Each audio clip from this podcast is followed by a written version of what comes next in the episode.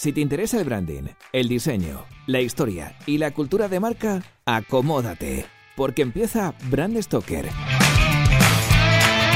con Rubén Galgo.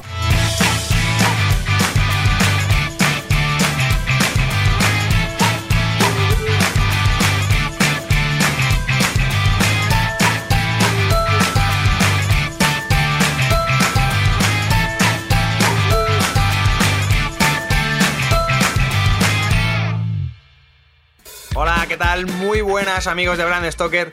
Bienvenidos a un nuevo programa en el que vamos a abordar la historia de un bolígrafo, de un bolígrafo en concreto y de los bolis en general.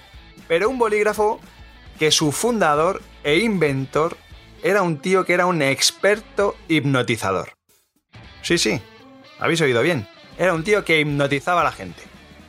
Hoy vamos a hablar de la marca Bic.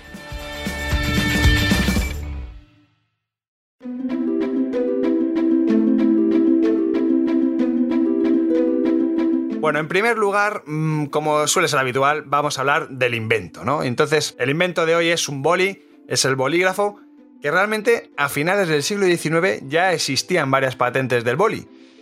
El instrumento en sí era una bola giratoria en una punta que al ir moviéndose pues iba dejando un rastro de tinta, ¿no? Básicamente ese era el invento, ¿no? Bueno, pues la primera patente que hay en el mundo es de John Long, un tío que en 1888, bueno, pues desarrolló una especie de protoboli, vamos a llamarlo así, pensando que para hacer patrones de cuero, pues le vendría muy bien el poder marcar con un bolígrafo o con ese invento sus telas y sus tejidos. Este sistema era un poquito, un poquito rudimentario, pero bueno, es verdad que para ser aquel momento estaba bastante bien. Aún así, pues dejaba muchas manchas, goteaba y bueno. Así llegamos al prototipo de un argentino de origen húngaro llamado Ladislao Viró. Ladislao nació en Budapest en 1899 en el seno de una familia bastante, bastante acomodada. Era un tío que, bueno, pues desde jovencito era muy creativo, era muy polifacético, un poco como la mayoría de la gente que traemos a Brand Stoker, ¿no? Que siempre es gente, bueno, pues muy ingeniosa y que siempre está inventando.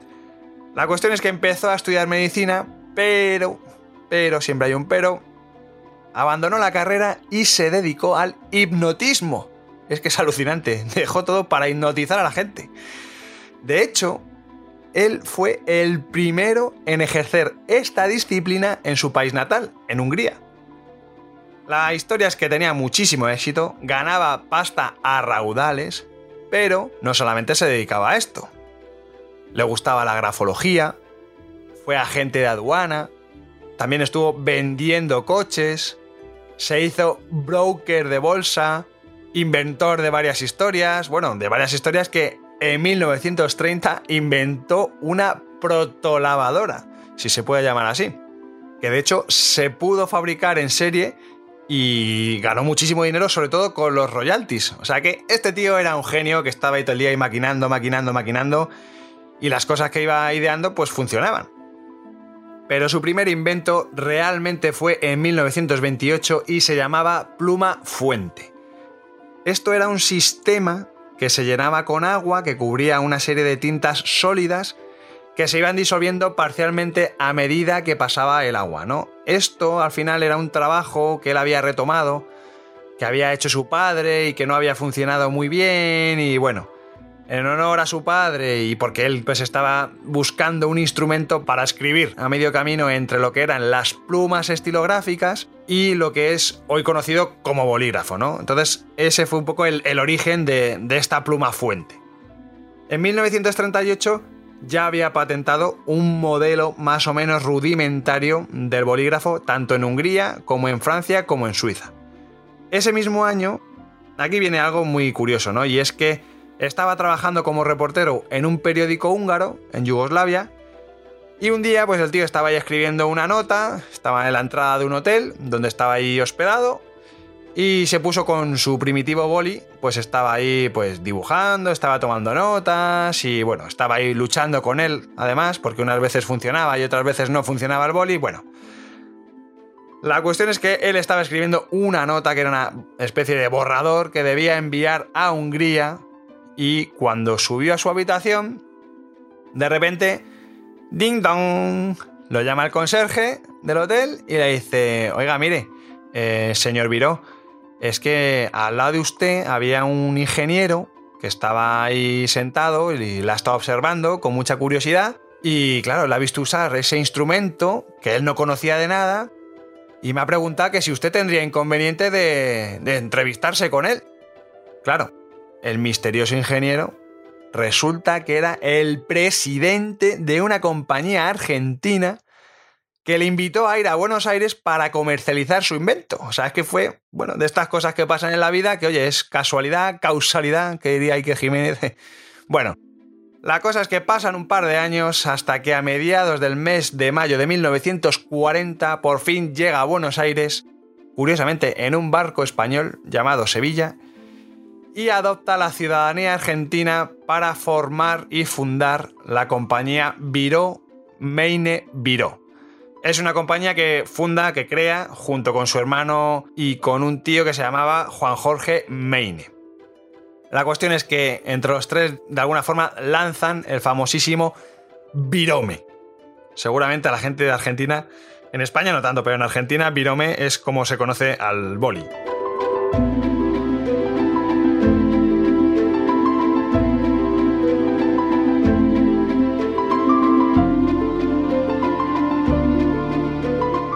Al principio de esta aventura, la verdad es que fracasan. Fracasan porque el instrumento perdía tinta por todos los lados, manchaba. Eh, bueno, incluso es que llegaron a ofertarlo regalando un vale para la tintorería. O sea, es que esto es el, anti-marketing. O sea, toma, que en mi producto es tan mierdero que es que te voy a dar un, un vale para que no te jodan las camisas. O sea, es alucinante, ¿no? Pero bueno, fue así. En 1941, justo un año después, tras muchos esfuerzos, pues de alguna forma dieron con una posible solución y crearon lo que denominaron el primer bolígrafo antimanchas, que funcionaba incluso en los aviones. Esto también fue otra especie de reclamo que se utilizó a nivel de marketing para comercializar la marca, ¿no?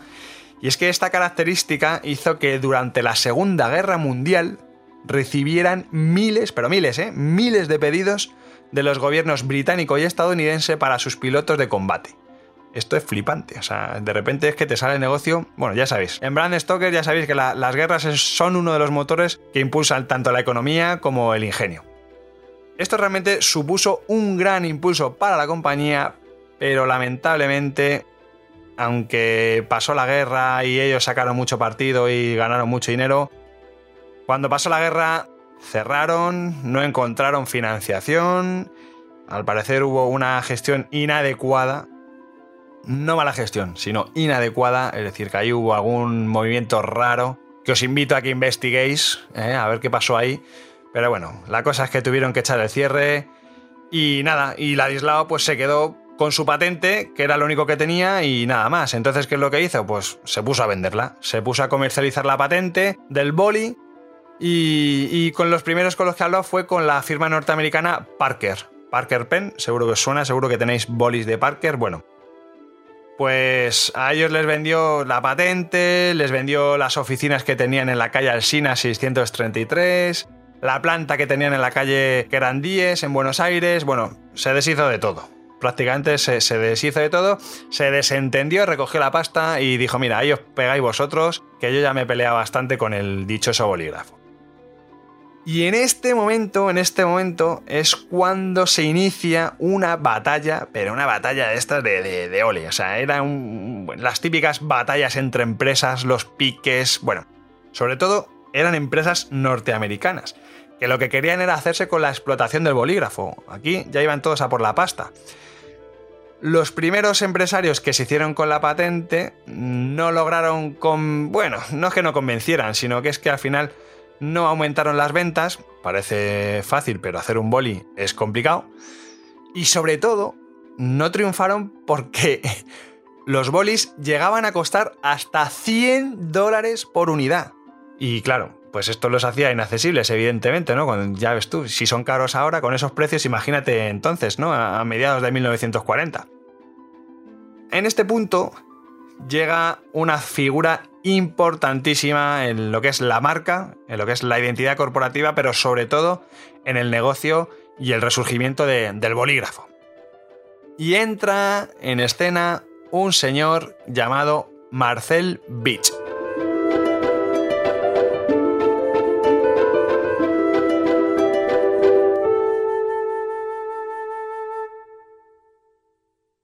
En 1950, un emprendedor italiano nacionalizado francés, que era hijo de una baronesa, otro que también iba descalzo, viaja hasta Argentina con el fin de comprar la patente del virome. Este chiquito, Marcel, tenía, bueno, pues un refinado gusto aristocrático y le gustaba mucho todo lo que era tecnología. Él estaba alucinado con lo tecnológico.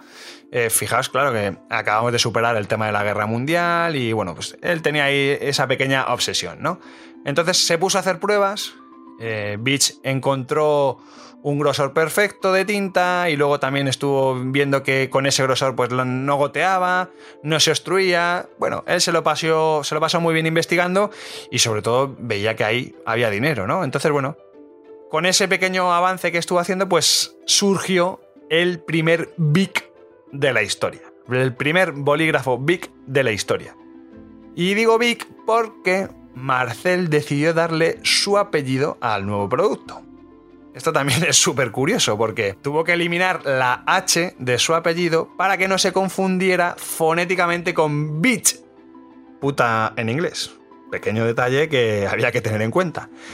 Entonces, desde el comienzo, Beach fue consciente de la importancia que tenía la comunicación para el éxito de su producto y aparte de este cambio de naming, esencial, digamos, para su asentamiento en el mercado americano, pues contrató al diseñador gráfico Savignac, que era un cartelista famosísimo, que era un tío que hacía una ilustración muy chula. Y bueno, pues le encargó tanto el diseño de la marca como el de la primera campaña de publicidad que además sería el inicio, yo creo que una relación muy especial que ha tenido siempre Vic con la publicidad y con la comunicación, ¿no? Y yo creo que aquí empezó, todo, digamos, con buen pie, ¿vale? Con, con Savignac. La primera campaña de 1952 tenía el lema Corre, corre, la punta Vic. Ahí te dejo. Era algo muy sencillo.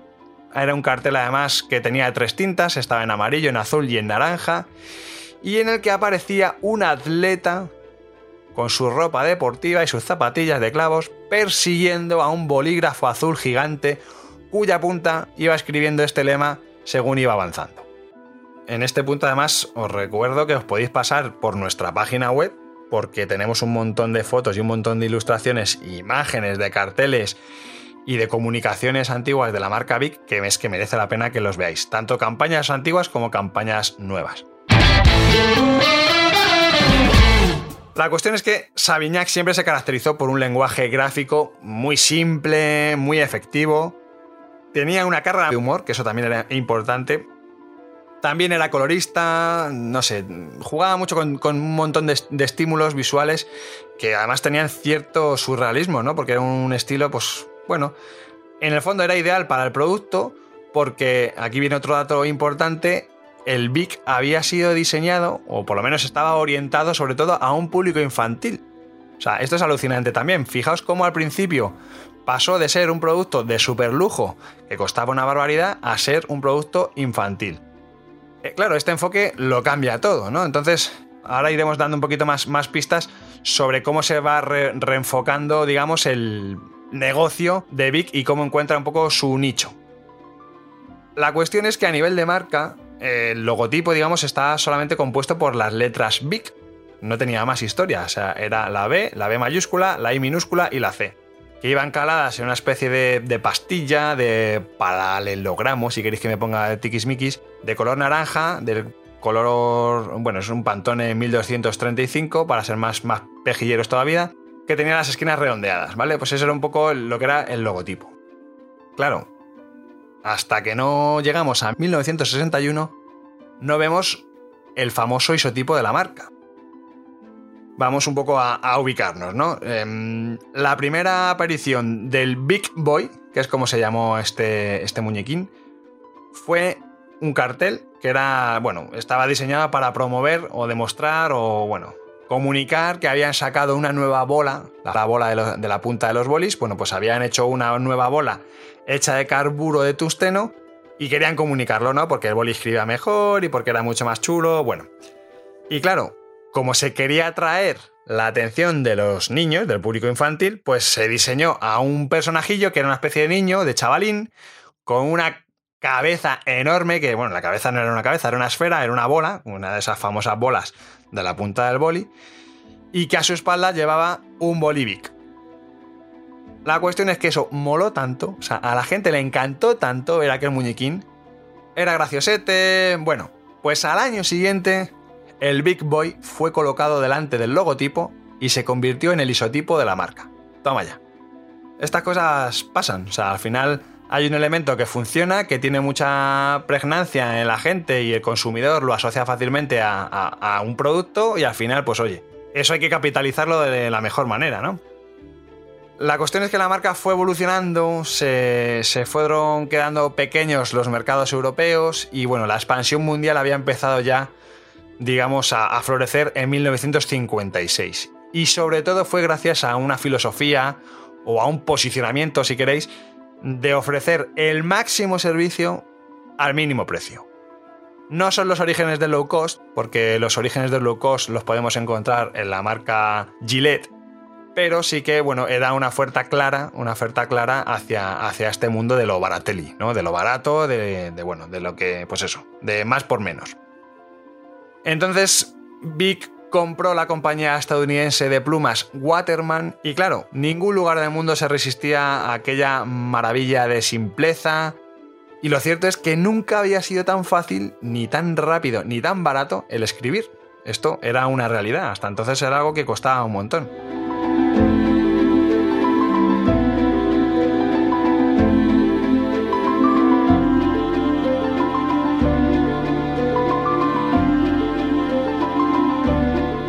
Beach consiguió que el precio bajara de 100 dólares que costaba un bolígrafo en 1945, de 100 dólares pasó a venderlos a 4 o 5 dólares.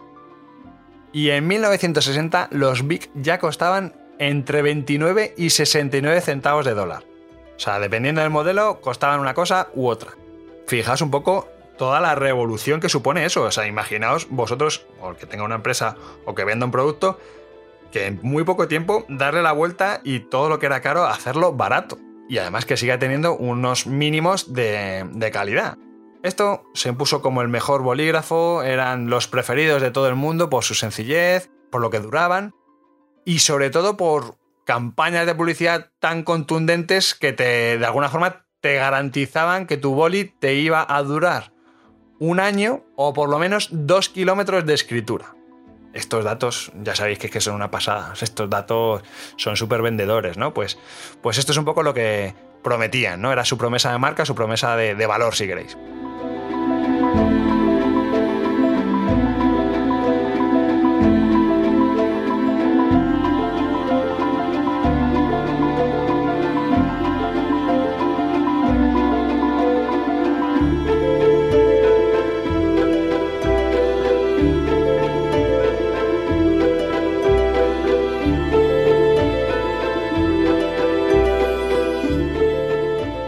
Llegamos a 1973, la marca no es que haya tocado techo, pero casi, y Vic necesita diversificar el negocio. Llega, tienen ya tantos beneficios que al final, pues bueno, toman esa decisión o esa determinación que toma mucha gente de no tener todos los huevos en la misma cesta, ¿no? Entonces invierten en un nuevo producto y, bueno, en, en, un mechero. El primer mechero Vic que fue el primer encendedor de usar y tirar y fue además el más utilizado en el planeta, ¿no? Revolucionó el mercado del afeitado en 1975 con el diseño y la comercialización de la primera maquinilla de afeitar totalmente desechable, tanto la hoja como el mango. O sea, al final era una apuesta ya por el low cost en, distintos aspectos empresariales, ¿no? Y en distintos negocios y en distintos productos, ¿no? Al final era un poco la, apuesta de, la familia, bueno, del, del señor Vic casi casi llegando a los 80, eh, Vic entra en el mercado de los deportes. mm, la empresa ya empezó a diversificar tanto que se centra en comprar una empresa de tablas de surf que se llamaba Tabur Marine, que se convirtió en Big Sport en 1985. Bueno, ha seguido con esta política hasta que también hace poco, en 2008, han lanzado un teléfono móvil en Francia, que la verdad es que aquí ha tenido poca repercusión y tampoco es que haya cuajado mucho, pero lo mismo, ¿no? Pensando en el low cost, pues bueno, Big sacó un móvil low cost, que no vendió prácticamente nada.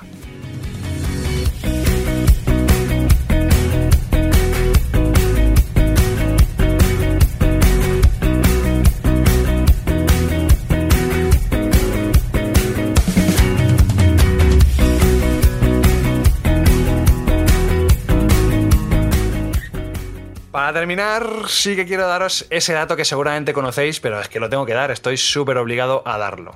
Ya sé que la mayoría de la gente ya lo sabe.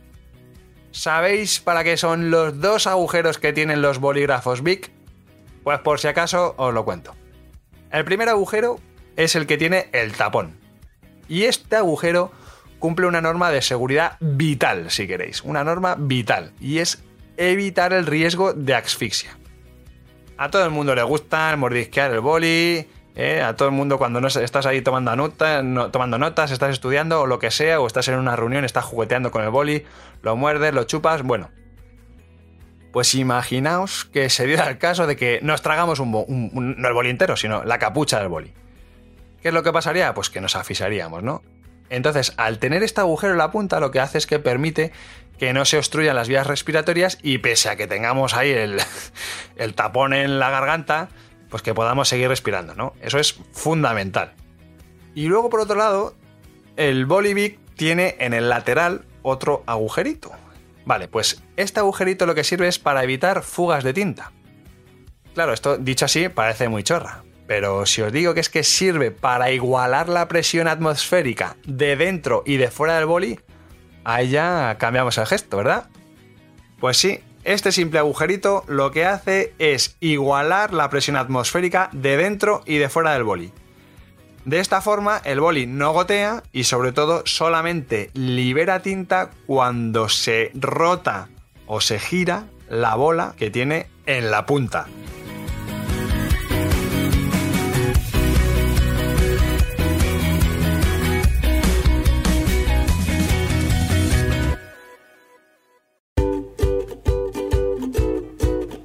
Pues hemos llegado al final de este programa de Brand Stoker y como siempre tengo que deciros que ha sido un placer. Pero antes de echar el cierre quiero recordaros que podéis apoyar nuestro trabajo de dos formas muy sencillas. La primera es realizando vuestras compras en Amazon a través del enlace de afiliados que tenemos en nuestra página web. Y la segunda es haciendo mecenas de Brand Stoker en iVoox.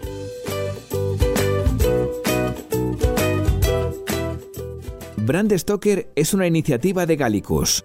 Gallicus es el estudio especializado en creación y gestión de marcas que dirige Rubén Galgo. Si lideras una empresa o eres la persona responsable de crear o actualizar la marca de tu compañía, no dudes en ponerte en contacto con nosotros. Búscanos en nuestra web gallicus.com.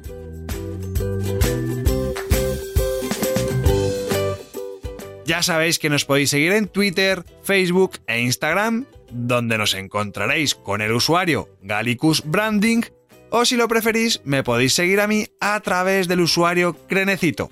Por supuesto, no olvidéis comentar este programa, darle a me gusta y compartirlo en vuestras redes sociales. Y si os habéis quedado con ganas de más, podéis escuchar más programas de Brand Stoker en iVoox y sobre todo en brandstoker.com. Muchas gracias por estar ahí y recordad, como dijo Paul Rand, el diseño es simple. Por eso es tan complicado. Hasta el próximo programa. ¡Chao!